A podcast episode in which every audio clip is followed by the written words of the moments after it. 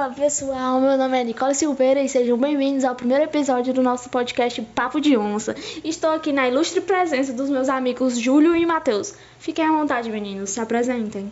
Olá, gente. Meu nome é Matheus Vituriano e vamos apresentar algo bastante interessante para vocês. Espero que vocês gostem. Oi, gente. Meu nome é Júlio Jordano e nesse primeiro episódio a gente decidiu ter uma conversa sobre como o preconceito afeta o esporte atualmente. E para isso a gente chamou algumas colegas aqui para debater com a gente e vocês podem se apresentar. Oi, pessoal. Eu sou a Milena e vou começar a falar sobre essa temática, visto que é um assunto muito recorrente e pouco comentado, né?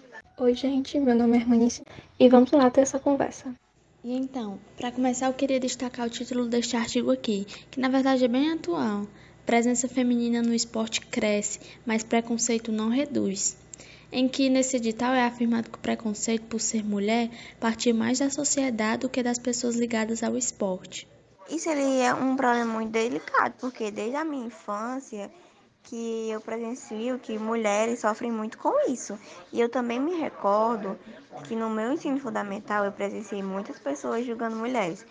É, por elas praticarem futebol, chamando elas de macho fêmea, só por conta disso.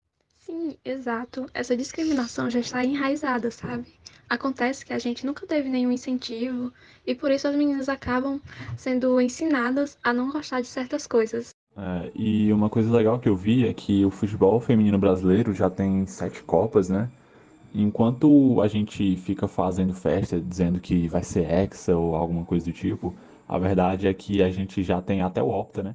Né? Mesmo com tanta desvalorização e machismo nesse meio futebolístico, o talento e os méritos femininos só crescem. Temos vários exemplos, como o caso da famosa jogadora Formiguinha, que passou por preconceito, também sofreu com as surras dos irmãos por jogar futebol e tinha dificuldades financeiras até mesmo para conseguir ir aos treinos. Formiguinha é um exemplo de que, apesar de tudo, é preciso persistir e correr atrás dos seus sonhos. E tá aí ela representando as mulheres, principalmente as mulheres pretas, e se vindo de inspiração para muitas. É porque é visível, né? A quantidade de jogadores é muito mais alta do que a de jogadoras. E incentivo é tudo no esporte, gente. Sem, sem incentivo não vai pra frente. A Marta também chegou a ser considerada a maior jogadora da história, e mesmo assim os salários também são muito inferiores. No caso dela, chegou a fazer mais gols que o próprio Pelé, que é considerada a lenda do esporte. Os salários recebidos são muito altos quando a gente compara os salários do Neymar com a da jogadora Marta. O Neymar recebe 13 milhões com a carteira assinada, e a Marta, que aliás foi eleita seis vezes melhor do mundo, recebe por volta 125 mil mensalmente, isso sem carteira assinada. Vocês estão percebendo a diferença? A propósito, só para deixar bastante claro, isso não acontece apenas no esporte, apesar de a gente estar ficando nele. E as corporações responsáveis não tomam nenhuma providência, já que o esporte masculino lucra mais. Sim, sim, e dá para entender que os objetivos deles é apenas ganhar mais dinheiro. Mas quando há alguma injustiça, alguém tem que fazer alguma coisa. Exatamente. As empresas não vão ser caridosas, né? Mas tudo tem limite também. A mídia só mostra o que querem que a gente veja, mas a verdade é que tem muitos times que são super desvalorizados e aí fica difícil se tornar um profissional na área. É uma guerra perdida até que algo drástico seja feito. É uma quantidade muito grande de casos de preconceito e só aumenta com o passar dos anos. E os outros esportes também não têm repercussão nenhuma.